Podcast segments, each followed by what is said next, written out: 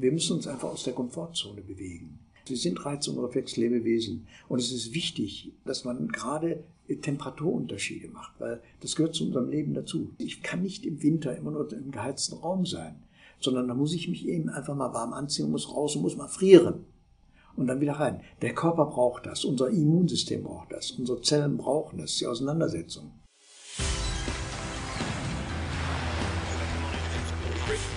Gut zu wissen, der Erklärpodcast der Tiroler Tageszeitung. Hallo und herzlich willkommen zu einer neuen Folge unseres Gut zu wissen Podcasts. Mein Name ist Renate Bergtold und ich habe heute für unser Thema gerade regelrechten Körpereinsatz gezeigt. Ich war nämlich vor dem Gespräch mit meinem heutigen Experten in der Kältekammer. Frösteln für die Wissenschaft sozusagen. Was da in den drei Minuten absoluter Eiseskälte in meinem Körper passiert ist, wieso die Ganzkörperkältemedizin immer beliebter wird und warum Eisbaden oder Schönheitsoperationen mit Kälte nicht den exakt gleichen Effekt haben, erklärt mir jetzt der medizinische Leiter des Innsbrucker Stoffwechselinstituts, Wolf-Dieter Bessing. Bevor wir aber in die Gesprächsrunde starten, wärme ich mich erst einmal mit fünf Fakten zum Thema wieder auf.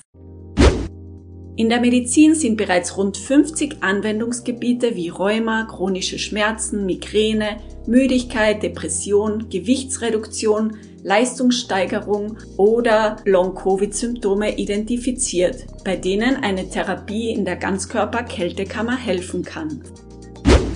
Kälte ist ein altbekanntes Heilmittel zur Abschwellung von Verletzungen oder bei der Linderung von Schmerzen. Schon Hippokrates wies vor 2500 Jahren auf die Nutzung von Eiswasser, etwa bei der Fiebersenkung oder zur Blutstillung hin. Auch Paracelsus setzte Schnee und Eis vor und nach Operationen oder bei der Behandlung verschiedenster Schmerzen ein. Die Idee vom kurzfristigen Frieren in einer frostigen Kammer stammt aus Japan, wo traditionell extreme Reizbehandlungen dafür genützt werden, um Schmerzen zu lindern oder das Immunsystem zu stärken. Der Rheumatologe Yoshiri Yamauchi schickte bereits Ende der 1970er Jahre Patienten mit schmerzhafter Arthritis oder Rheuma in die Kältekammer. Vor allem im Sport wird das Frieren immer mehr für Regenerationsmaßnahmen eingesetzt. Fußballstar Cristiano Ronaldo hat sich sogar seine eigene Kältekammer zugelegt, weil er von den positiven Effekten derart überzeugt ist. Durch die Kälteanwendung wird die Durchblutung der Muskelgruppen angeregt, was wiederum positive Effekte auf Muskelkater, Entzündungen oder Verletzungen hat. Natürlich soll vor allem die Leistungsfähigkeit davon profitieren.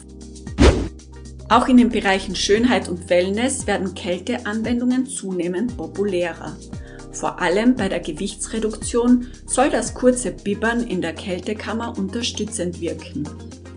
Bei kalten Temperaturen ist das gute braune Fett aktiv und erzeugt Wärme im Körper. Das böse weiße Fett soll dadurch dann zunehmend abgebaut werden.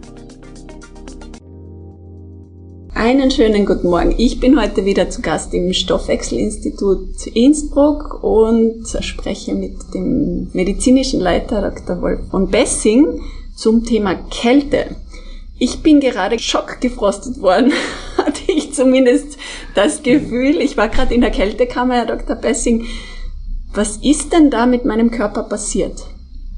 Ja, das ist sehr interessant. Die Kältekammer ist eine Therapieform, eine Anwendungsform, die zu den Gegenreiz- oder Reflexverfahren gehört.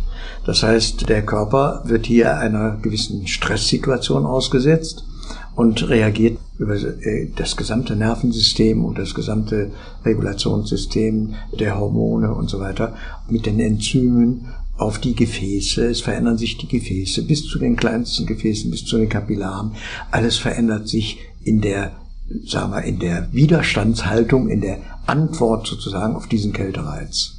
Stress klingt für mich jetzt eher nach Gefahr. Ist das schon was Positives? Ja, das ist wichtig, dass man unterscheidet zwischen einem Eustress und einem Dysstress. Der Distress ist der, der uns schadet, der über das autonome Nervensystem dann wieder Gewebe schädigen kann und so weiter. Und der Eustress ist der, den wir brauchen zum Leben. Da gibt es diesen Fachbegriff der Hormesis. Da sagt man so salopp dazu, was einen nicht umbringt, das macht einen stark. Und das fällt so unter diesem Gesichtspunkt Hormesis. Wir brauchen diese Reize, wir sind reizunabhängiges Lebewesen. Und wenn wir diese Reize nicht hätten, würden wir sterben. Das heißt, man hat Untersuchungen gemacht, wissenschaftliche Untersuchungen mit Studenten zum Beispiel, wo man Lichtabschluss gemacht hat, die also quasi nur eine Temperaturgleichheit und die immer Lichtdunkelheit hatten. Und äh, da hat man gemerkt, die wurden darunter krank. Wieso ist dann das Gefühl, dass Kälte jetzt nicht etwas nicht Angenehmes ist? ich kenne jetzt kaum jemanden, der Kälte mag, muss auch gestehen, das war eine Überwindung, jetzt da drinnen drei Minuten zu stehen in dieser Kältekammer.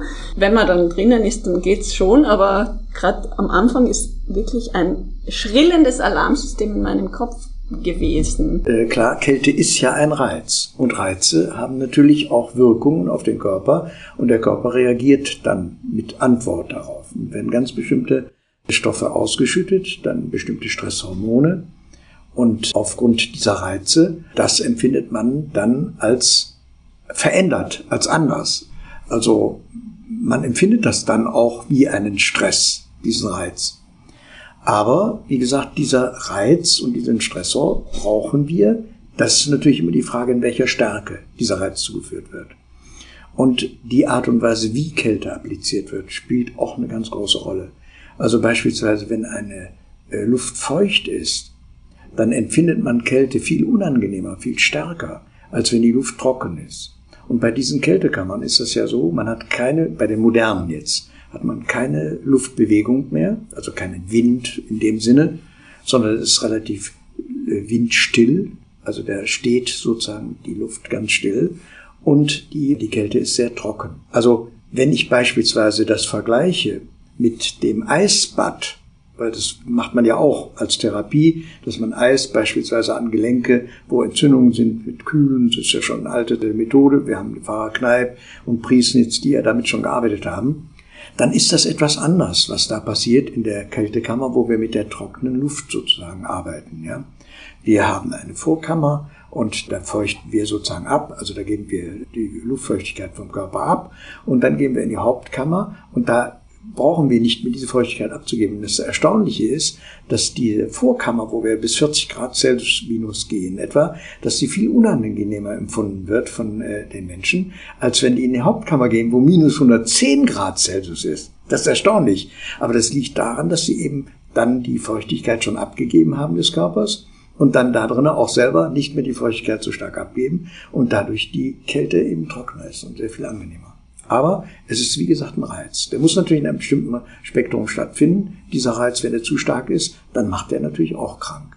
Ja. Jetzt wollte ich gerade fragen, wie man auf diese minus 110 Grad eigentlich kommt. Wie, wie ergibt sich das?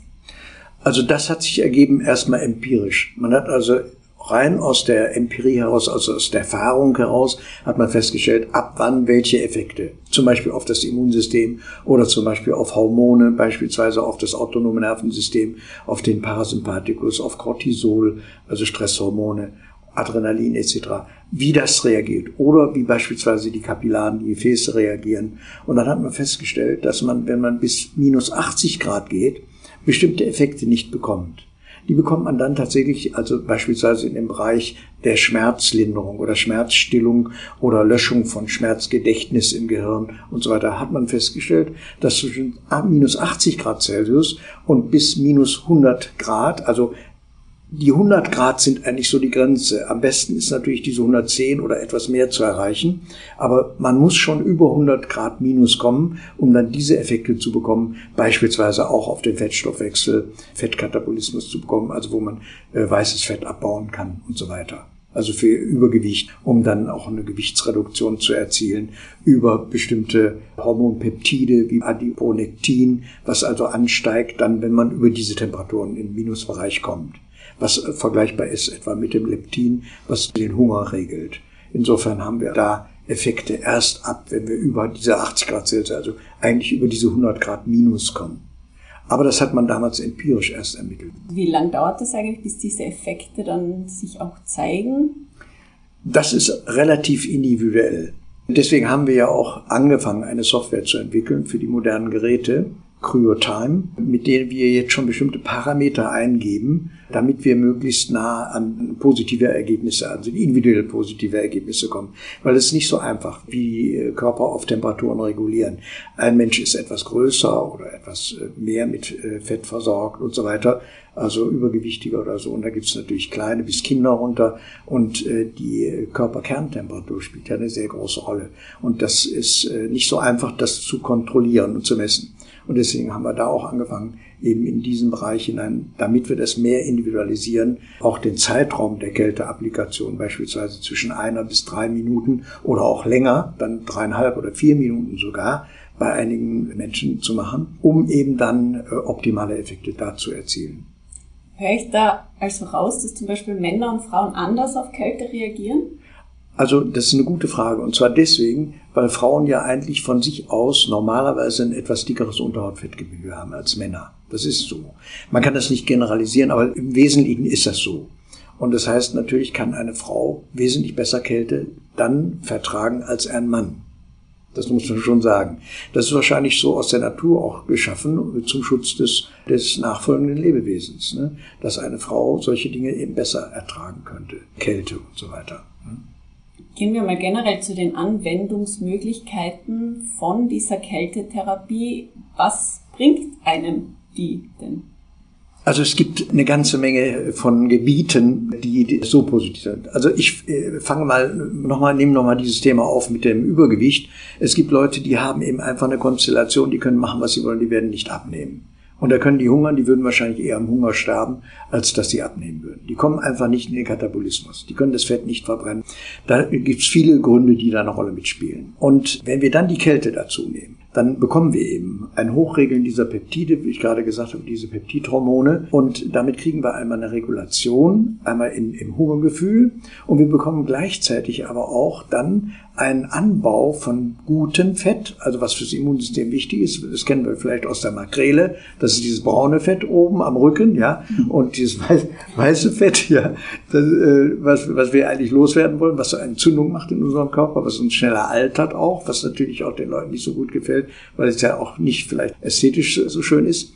Das heißt, das führt dazu, dass wir eben Katabolismus kommen im Fettstoffwechsel und dann dieses weiße Fett abbauen. Und das Gute eben, was wir als Erwachsene eigentlich nicht mehr können, was die Babys ja noch können, die Kleinen, die haben ja noch viel von diesem braunen Fett in der Relation zum Weißen und sind damit immunologisch viel stärker aufgestellt. Das können wir dann mit der Kälte tatsächlich als Erwachsene machen.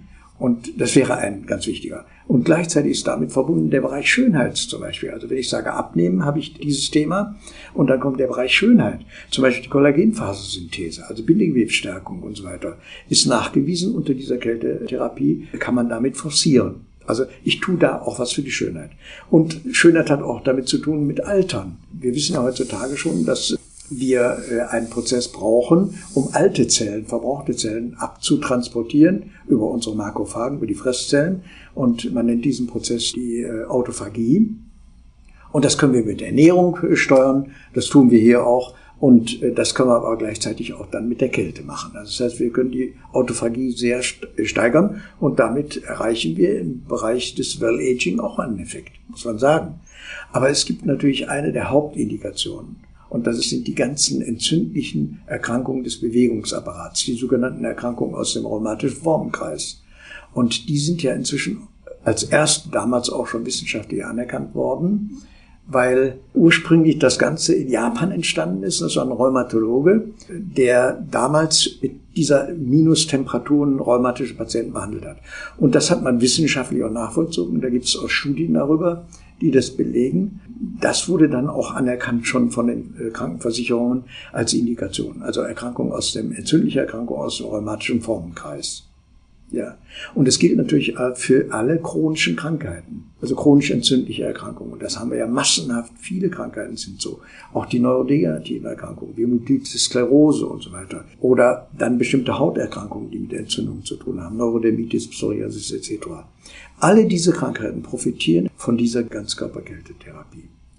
Und man muss dazu sagen, wir haben wissenschaftliche Studien inzwischen, die belegen, dass wir im Bereich der entzündlichen Erkrankungen, so dass Schmerzen, Entzündungen reduziert werden können und dass die Leute 60 Prozent weniger Schmerzmittel brauchen. Hat die Frau äh, Kiekmeier die Studie gemacht hier in Bad Vöslau und die zeigt deutlich, also 60 Prozent weniger Schmerzmittelverbrauch, wenn man das mit der Ganzkörperkältetherapie unterstützt. Darf ich da jetzt nochmal darauf zurückgehen? Nehmen wir an, jemand kommt her und möchte jetzt hier abnehmen. Wie oft muss der in die Kältekammer? Wie lange muss der in die Kältekammer? Wie lange dauert die Therapie? Und ich nehme an, Wunder kann man sich keine erwarten. Was sind denn da realistische Ergebnisse? Wie ich vorhin schon gesagt habe, ist es äh, mit der Dauer, das ist so, versuchen wir so individuell wie möglich zu machen, aber im Durchschnitt ist es eben so, dass wir sagen, wir gehen zwischen zwei und drei bis maximal vier Minuten. Das wäre also die Zeit.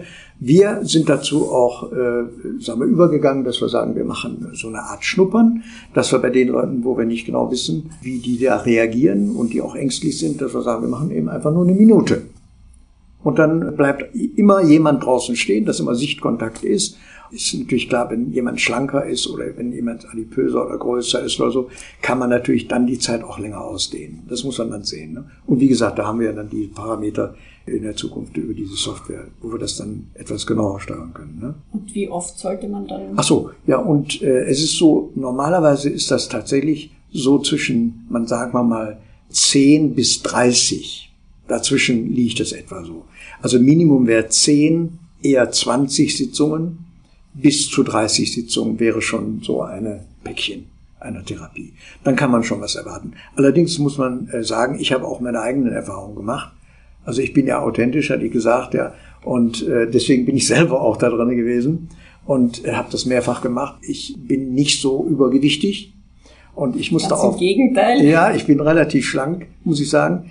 Und äh, ich musste aufpassen, weil tatsächlich das Unterhautfettgewebe, das ist ja auch weißes Fettgewebe, das ging relativ schnell weg bei mir, schon nach paar Sitzungen. Und äh, da musste ich schon ein bisschen vorsichtig sein. Ja, ich musste dann mein Essen auch entsprechend einstellen wieder mit Fettsäuren und so weiter, weil es wirkt, das habe ich deutlich gemerkt, ne? es wirkt schon. Also es wirkt relativ stark auf die Fettverbrennung.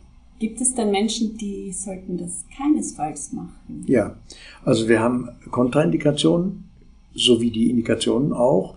Gibt es Kontraindikationen? Ich möchte, bei den Kontraindikationen ist es so, wenn wir einen Bluthochdruck haben und wir wissen nicht, wo der herkommt, aber wir nehmen da eine hohe Grenze, wir sagen mal 160 zu 90, ja, dann würden wir sagen, da würden wir nicht sofort in die Kältekammer empfehlen.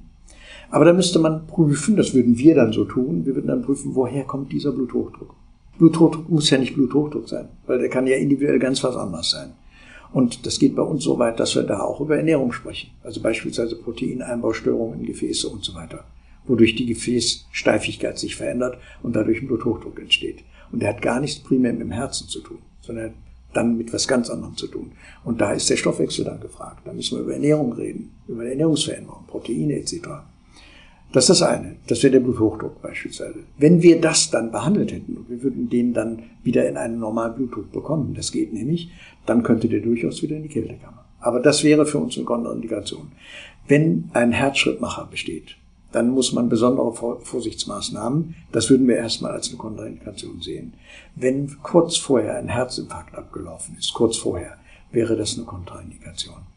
Also es sind Dinge. Die peripheren Durchblutungsstörungen oder der Zustand nach beispielsweise einer Thrombophlebitis oder einer Venenerkrankung beispielsweise, ja, wäre auch eine Kontraindikation. Allerdings, wie gesagt, man kann das immer dann auch behandeln, man kann sich damit beschäftigen und das wäre zum späteren Zeitpunkt dann möglicherweise dann keine Kontraindikation mehr.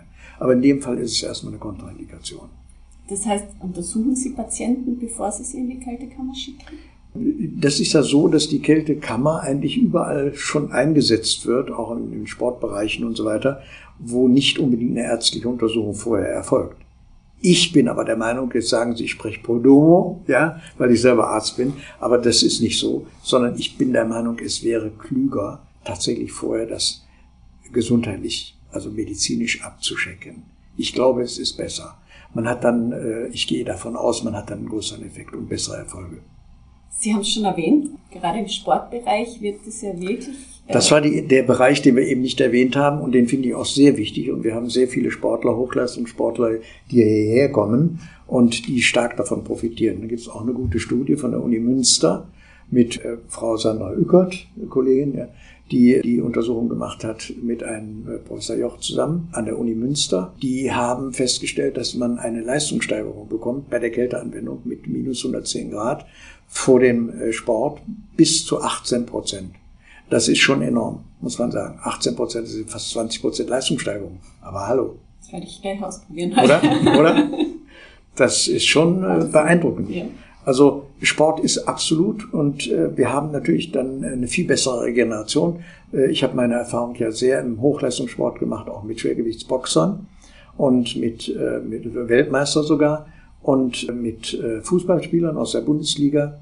Da wurde ja immer sehr viel mit Eis in der Badewanne gearbeitet, was nicht vergleichbar ist. Muss man ganz klar sagen, weil, und das wissen viele nicht, weil eben die Applikation über das Eis auf der Haut andere Wirkung hat auf die kleinen Gefäße. Und es kommt anschließend eben bei der, bei der Kälte, direkten Kälteapplikation über Feuchtigkeit oder Eis, kommt es zu, äh, zu Verschließen von Kapillaren, von kleinen Gefäßen, die, wenn sie sich wieder öffnen, dann unter Umständen Beschwerden machen, das heißt Zerstörung machen, wir nennen das Reperfusionshyperoxämien, also radikalischer Stress in den Geweben mit Zerstörung. Und das kennen wir alle als Kinder, wenn wir draußen im Schnee gespielt haben ohne Handschuh und wir hatten dann eiskalte weiße Hände und kamen dann wieder in die Wohnung rein. Was passierte dann? Tat das nicht weh? Ne? Die Hände wurden ganz rot, ne? es pochte und tat weh. Und das ist die Reperfusionshyperoxämie. Das ist genau das Problem, was wir bekommen, wenn wir über Eis oder kaltes Wasser zu kalt oder zu viel Eis über die Haut direkt applizieren, wenn man da nicht vorsichtig ist. Das heißt, dann hat man, ohne das so zu merken wie als Kind mit den Händen, man hat das dann unbemerkt im Körper, läuft das ab. Wir haben darüber wissenschaftliche Untersuchungen gemacht in Essen, das war damals Professor Streffer, über die Reperfusionshyperoxämie-Phänomene, die eben ursächlich sind für Zerstörung von beispielsweise Gefäßen oder Geweben. Insofern ist natürlich die Ganzkörperkältetherapie eine wunderbare Entwicklung, muss man sagen, weil da haben wir ein anderes Verhalten der Kapillaren. Das ist eher ein Kapillartraining, ein Gefäßtraining. Und dieses Gefäßtraining führt eben dazu, und deswegen ist es auch so günstig bei Tinnitus, ja, weil wir da eben ein Problem haben mit den kleinen Kapillaren. Und oft ist gerade der Stress die Ursache für eine Spastik dieser kleinsten Kapillaren im Innenohr. Und dann kommt es eben zu den trophischen Störungen, den empfindlichsten Störungen im Gordschen Organ, sprich Tinnitus unter Stress. Und jedes Mal, wenn ich den Stress habe, wird es wieder schlimmer, dann habe ich das wieder.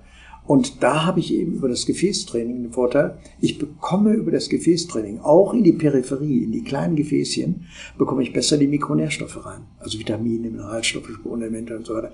Die kommen dann wieder in die Gewebe und können diese Gewebe wieder besser versorgen. Und da profitiert natürlich jeder Leistungssportler von. Und wenn wir schon von Regeneration sprechen, wirkt sich das dann auch auf den Schlaf aus? Sehr gute Frage. Danke. Natürlich. Und zwar, wir haben hier schon eine Stimulation in, äh, in Richtung Ruhe-Nerv oder Ruhe-Nervensystem, nämlich Parasympathikus, ja, der ja gegen Nachmittag, spät abends dann überwiegt. Da gehen wir in, in den Parasympathikotonus rein, in den bremsenden Tonus eher rein. Wenn wir vormittags sind wir im Sympathikotonus, bis mittags dann ja und das tut die Ganzkörperkälte, macht das. Die stimuliert also quasi in Richtung des Parasympathikus und tatsächlich, was Sie sagen, die Leute können danach besser schlafen wieder. Man kommt wieder mehr in diesen Rhythmus rein. Genau wegen dem Ausgleich der Modulation des autonomen Nervensystems. Ich bin ja auch bei meiner Vorrecherche über einen interessanten Aspekt gestolpert, womit sich auch Studien befasst haben dass Kältetherapie tatsächlich auch bei Depressionen und Angststörungen eingesetzt wird. Genau das passt dazu. Ja. Das ist genau das. Ja. Wenn wir das autonome Nervensystem, das vegetative Nervensystem modulieren können, dann bekommen wir genau da Effekte im Bereich Depression. Das ist ja vegetatives Nervensystem. Und es gibt Kliniken, beispielsweise in Zürich, ist an der Universität auch untersucht worden. Da haben die Studien gemacht zu dem Thema. Und da gibt es Kliniken schon, die arbeiten mit dieser Ganzkörperkältetherapie gerade bei den psychosomatischen Erkrankungen, bei diesen Dysregulationen, Depressionen etc. Was natürlich jetzt aktuell unglaublich wichtig ist, Long-Covid, ja, diese äh, Fetichio-Syndrom und so, absolut der, das Mittel, gerade in der heutigen Zeit. In der Vorbeugung genauso wie der Nachsorge bei den Long-Covid etc. Ich würde es jedem empfehlen, der es machen kann, der geimpft worden ist. Ich würde es sogar vorher empfehlen. Oder der entweder die die Infektion durchgemacht hat und genesen ist oder so, als Nachprogramm. Kann man jedem empfehlen. Passt absolut. Covid ist ja so ein Thema. Merken Sie das auch im Stoffwechselinstitut, dass auch die Leute jetzt vermehrt zu solchen Kältetherapien kommen. Ich glaube, das können wir sagen. Und das denen das dann auch hilft. Ja, wir sehen also bei den äh, wissenschaftlichen Untersuchungen, die wir machen, aus dem Blut beispielsweise, sehen wir ganz klar sehr interessante Parameter, die wir untersuchen. Da sehen wir sehr, wie durch die Infektion doch Schäden entstehen, intrazellulär auch in den Zellen, an den Organellen in den Zellen, an den Membranen Schäden entstehen, wodurch dann eben wie bei einem Tank, der ein Loch hat, wo das Benzin dann raus verloren geht, wo tatsächlich Elektronen, die fürs Leben wichtig sind, für die Adenosintriphosphat, für das ATP, wo wir diese Elektronenleaks dann haben.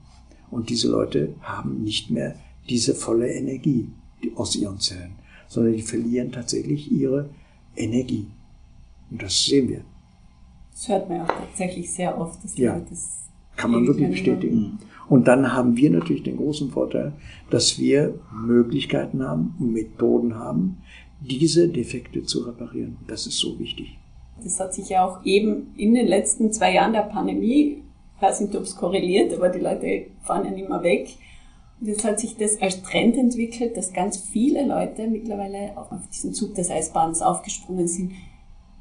Wie würden Sie das jetzt dann einordnen? Sie haben vorhin schon gesagt, das ist also, eigentlich ja, gefährlich. Ja, nee, so würde ich es nicht stehen lassen. Also ich würde jetzt nicht sagen, es ist gefährlich, sondern ich würde nur sagen, man muss bewusst damit umgehen. Mhm. Wie mit allen Dingen. Es ist eine Noxe, es ist ein Stressor, mhm. Das weiß ja jeder, das haben wir eben schon erläutert. Das heißt, die Frage ist immer das Maß. Wie lange und wie stark. Und das ist ein bisschen individuell. Und da muss man eben leider, wenn man eben die Parameter nicht hat, muss man sich auf das eigene, auf die eigene, äh, ne, auf das eigene Intuition oder das eigene Gefühl muss man sich verlassen, muss eben frühzeitig wissen, wann man da aussteigt. Hm? Ich würde nie sagen, das ist gefährlich und generell so und würde das auch nicht verpönen. Ich finde schon, dass äh, sagen wir, dieses Eisbad und Eissitzen mit der entsprechenden Atmung, wie unser äh, Wim Hof, ja, das äh, propagiert, finde ich durchaus interessant. Und das besonders dieser Aspekt der Atmung, weil er über die Atmung können wir nämlich auch das autonome Nervensystem erreichen. Wir können den Parasympathikus forcieren über Atmung. Hm? Besonders die Ausatmung ist so wichtig. Die muss nämlich dann verlängert werden. Die sollte viel länger sein, als wir sonst normal atmen. Und das heißt, wenn wir diese Atemtechnik verbinden, beispielsweise mit dem Eisbad, dann ist das durchaus ein probates Mittel. Das ist auch von meiner Seite aus, würde ich da nicht sagen, äh, das ist gefährlich. Sondern man muss dann eben nur wissen, das ist nicht für jeden gleich. Sondern da muss jeder eben wissen, wie lange er das äh, erträgt, ohne dass er dann davon, also das zu stark, als zu starken Stressor empfindet. Vielleicht auch langsam rantasten. Und langsam rantasten, ne? Vorsichtig, wie bei vielen anderen Dingen auch. In den USA ist es ja jetzt seit ein paar Jahren schon üblich, dass man mit Kälte auch Schönheitsoperationen vornimmt, Pyrolypolyse. Wie ist denn dieser Trend zu sehen? Hilft der tatsächlich? Es gibt, hin, es gibt Studien, die sagen, das wirkt halt nur lokal quasi, wo man es anwendet. Also das ist eigentlich äh, das, was wir vorhin erwähnt haben, also die diese neurohumoralen, hormonellen Reaktionen, die wir vorhin erwähnt haben, die sind ja Fakt. Die sind ja wissenschaftlich und nachvollziehbar, ist rational. Aber sag mal, wenn ich das lokal mache, an lokalen Stellen, ist das klar. Dann ist das auch lokal begrenzt. Ich persönlich würde, aus meiner Erfahrung heraus, würde sagen, ich würde die Ganzkörperkältetherapie dem bevorzugen. Weil das ist ein, ein kompletter Prozess, der auch dann nachhaltiger ist. Es gab diesen Fall im letzten Jahr, glaube ich, da hat sich, deswegen spreche ich von dem Thema, als Supermodel Linda Evangelista an die Öffentlichkeit gewandt, dass sie durch solch eine Kältetlipolyse den gegenteiligen Effekt erlebt hat und es zu einer Vermehrung der Fettzellen kam. Wie lässt sich denn das erklären? Das lässt sich so erklären, möglicherweise, dass, und das erleben wir ja auch, wenn Leute relativ schnell größere Mengen von Fett verstoffwechseln, das passiert ja dann da, dann fluten da relativ schnell die ganzen fettlöslichen Gifte an. Und diese fettlöslichen Gifte haben eine negative Auswirkung auf das gesamte Stoffwechselgeschehen. Toxisch. Und die führen auch zu Entzündungen. Und die Entzündungen wiederum führen auch zu einer Veränderung des Stoffwechsels. Wir wissen beispielsweise, dass Cortison, wenn ich äh, führt zum Cushing-Syndrom, das heißt, ich kriege eine Fettsucht sozusagen, ich kriege ein Vollmondgesicht und so weiter. Das heißt, ich gehe dann genau in die andere Richtung und mache dann einen Anabolismus und nicht mehr einen Katabolismus. Deswegen machen wir natürlich bei der Ganzkörperkältebehandlung sehr oft, wenn es dann viel Fett ist, was da verbrannt wird, Entgiftung. Deswegen haben wir ja dann auch den Spruch, keine Gesundheit ohne Entgiftung. Damit wir nicht genau uns selber dabei ins Bein schießen. Dass wir den Menschen helfen, sein Fett erstmal abzubauen, dann vergiftet er sich und geht dann genau in das Gegenteil. Ja. Erstens mal unterbricht er die Maßnahmen, weil es ihm nicht gut geht, aufgrund der äh, endogenen Intoxikation. Und er, äh, er geht wieder in den anderen Stoffwechsel, er geht wieder in den Katabolen, wieder in den Fettaufbau.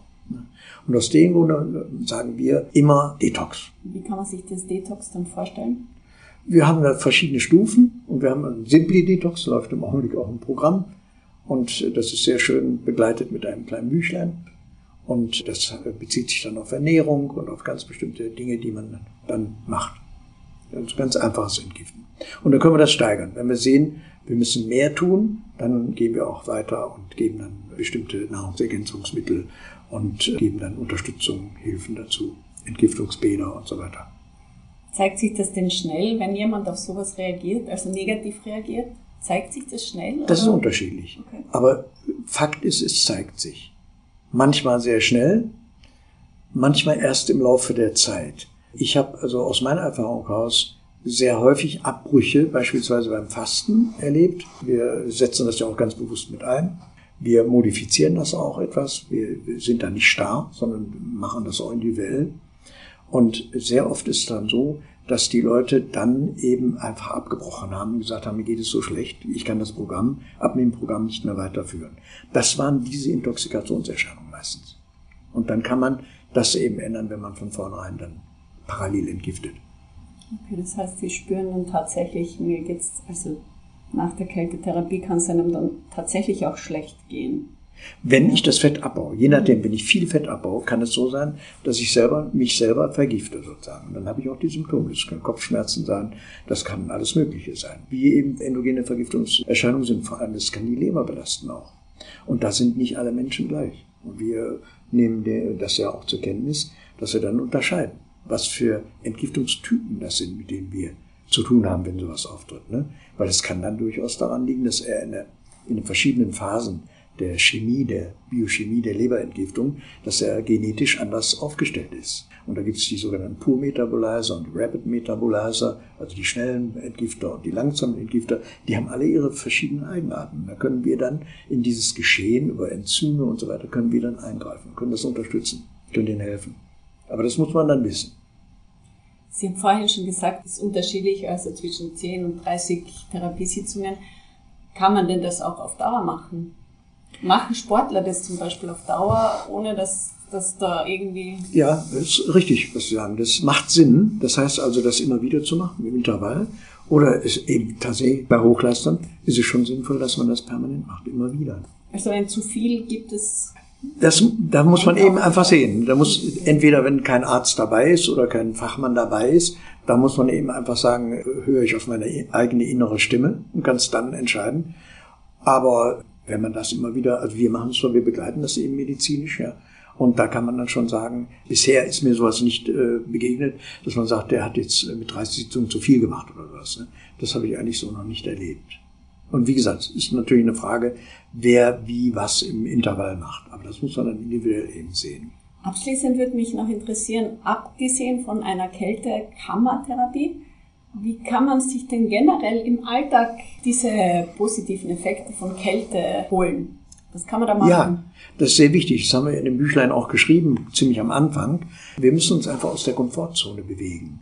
Das heißt, wir sind Reiz- und Reflexlebewesen. Und es ist wichtig, sagen wir, dass man gerade Temperaturunterschiede macht, weil das gehört zu unserem Leben dazu. Das heißt, ich muss, kann nicht im Winter immer nur im geheizten Raum sein, sondern da muss ich mich eben einfach mal warm anziehen, muss raus und muss mal frieren. Und dann wieder rein. Der Körper braucht das, unser Immunsystem braucht das, unsere Zellen brauchen das, die Auseinandersetzung das ist ja in der Diskussion. Man redet ja darüber, wir können uns nicht alle steril verpacken, ja, trotz Mundschutz und so weiter. Wir brauchen auch die Auseinandersetzung mit Bakterien oder mit Viren in der Umwelt. Und ehrlich gesagt, ohne Viren wären wir gar nicht entstanden. Das heißt also auch da, in dem Bereich, müssen wir überlegen, ja, dass wir Reize haben, also Temperaturreize und äh, Licht-Dunkel-Reize und so weiter für die Gesundheit. Dann bedanke ich mich für Ihre heutige Expertise. Dankeschön. Und ich bin nämlich schon sehr gespannt, wie ich mich morgen fühle. Ja, Ob das so eine einzige Sitzung schon Genau. einen Aus, äh, Genau. eine Auswirkung hat. ich bin da optimistisch. Wahrscheinlich wird es Ihnen genauso gut tun wie vielen anderen. Das war Gut zu wissen. Der Erklärpodcast der Tiroler Tageszeitung.